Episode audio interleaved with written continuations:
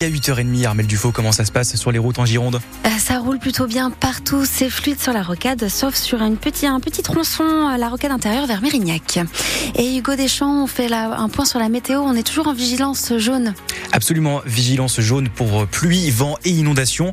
Des rafales sont attendues jusqu'à 95 km heure. Les températures sont quand même plutôt douces sur le littoral notamment, où il fait autour des 12 degrés. Il fait un peu plus frais dans le Libournais avec 7 degrés. Depuis deux ans, c'est leur vie qui est bouleversée. Pour ces Ukrainiens qui ont dû fuir leur pays, il y a deux ans, la Russie de Vladimir Poutine envahissait l'Ukraine. Depuis, c'est un conflit qui dure sans solution en vue pour un, pays qui est épuisé, en manque d'armes et de munitions. Hier, c'était donc ce triste anniversaire qui était commémoré. 85 000 Ukrainiens se sont réfugiés en France en deux ans. Il y en a 2800 en Gironde. À Bordeaux, une marche a été organisée au départ du parvis, du parvis des droits de l'homme.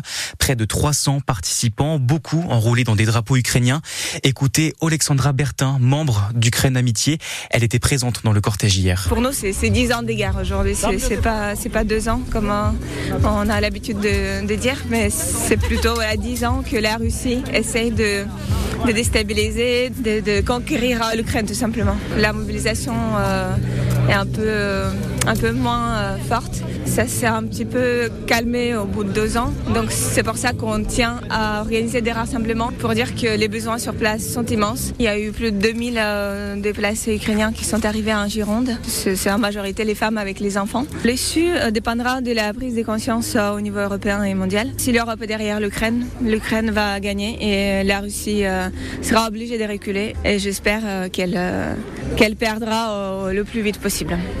Alexandra Bertin au micro d'Anaël Cagnon. Pendant cette marche pour l'Ukraine, deux ans donc depuis son invasion par la Russie, le président ukrainien Volodymyr Zelensky demande toujours des aides militaires. De son côté, le G7 a promis de faire payer plus cher le coût de cette guerre à la Russie. C'est à lire sur francebleu.fr. Un incendie hier dans le. Le feu s'est déclenché dans un appartement de 25 mètres carrés en début d'après-midi. Ça s'est passé dans la commune de Saint-Gervais, à côté de Saint-André de Cubzac. Le départ serait accidentel et viendrait d'une bougie, d'après la gendarmerie les flammes ont rapidement été stoppées par les pompiers, donc pas de dégradation sur les logements voisins. Le locataire n'était pas sur place, il a quand même dû être relogé pour euh, réparer les dégâts. Des nouvelles mesures annoncées par Emmanuel Macron hier au Salon de l'Agriculture après un premier jour chaotique sur fond d'affrontements entre agriculteurs et CRS. 800 membres des forces de l'ordre ont été déployés dans le salon au milieu des bêtes. Le chef de l'État a annoncé la mise en place de prix planchers sur les produits pour protéger les revenus. Autre mesure, un plan de d'urgence pour soulager les professionnels en difficulté. Emmanuel Macron sera resté en tout 13 heures sur place pour tenter de calmer les tensions. À Paris, ils reprennent du service aujourd'hui après cinq jours de grève. Les employés qui travaillent à la Tour Eiffel, ils tiraient la sonnette d'alarme sur la gestion économique et la dégradation du monument. Et les salariés ont obtenu gain de cause. Un point sera donc fait tous les six mois entre la direction et les employés pour éclaircir et suivre la situation. Et si jamais votre visite a été annulée ces cinq derniers jours, votre ticket sera remboursé. La victoire des Girondins de Bordeaux hier au Matmut, mais surtout l'inquiétude ce matin. Oui, même si les Marinés Blancs poursuivent leur série de victoires à domicile avec ce succès 1 0. Les yeux et les inquiétudes sont dirigés vers Albert Ellis. L'attaquant est sorti sur civière très tôt en début de match après un choc à la tête. Il est tombé KO, puis a été placé en coma artificiel avant d'être transporté à Pellegrin.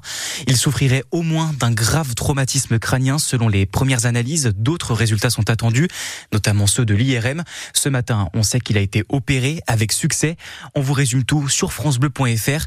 En attendant, les Girondins restent 13e au classement avec 5 points de retard sur le top 5. Et une nouvelle défaite pour l'UBB hier. C'est simple, c'est la plus lourde défaite de la saison pour les Bordelot-Béglés. 41 à 12 à Castres.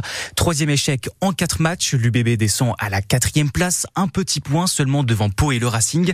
Alors forcément, le match s'annonçait déjà difficile dès le départ avec une vingtaine d'absents entre les blessés et les joueurs sélectionnés pour les six nations. Mais pour le troisième ligne, Bastien Vergne, il ne faut pas se cacher derrière ça. À Toulon, il y avait moins de monde, il nous a manqué aussi. Euh, on a gagné. Clairement, on avait euh, certains mecs qui n'étaient pas là, on a gagné. Donc, euh, de toute façon, ça, c'est se chercher des, excuses. les grosses équipes aussi, leur manque du monde. Et, voilà, ça tourne. Donc, non, je pense que c'est pas se chercher d'excuses, s'appuyer sur, sur les joueurs qu'on a au club, nous tous. c'est un effectif de 50 joueurs, c'est pas pour rien. Et voilà, on doit, on doit justement assurer pendant que les autres soient en période internationale. Et voilà, pour l'instant, on alterne le chaud et le froid. C'est vrai que c'est pas une période évidente, on a connu euh, mieux. Mais voilà, je pense que ça fait partie d'une saison, ça ne pouvait pas être euh, tout rose comme on dit. Donc euh, voilà, nous de rebondir, on s'est parlé dans les vestiaires, on s'est dit ce qu'il allait pas. Voilà, pas se mettre la tête au fond du seau, regarder ses, baskets, sinon on va pas y arriver. Donc repartir au travail lundi, bah, se mettre tous les ingrédients pour gagner le week-end prochain. Le troisième ligne de l'UBB, Bastien Vergne, au micro d'Arnaud Carré. Côté résultat de cette 16e journée de top 14, Montpellier s'est défait de Bayonne, 28 à 23. Gros succès aussi de Lyon, à domicile contre Oyonnax, 43 à 26. Et la victoire du Stade français sur la pelouse du Racing.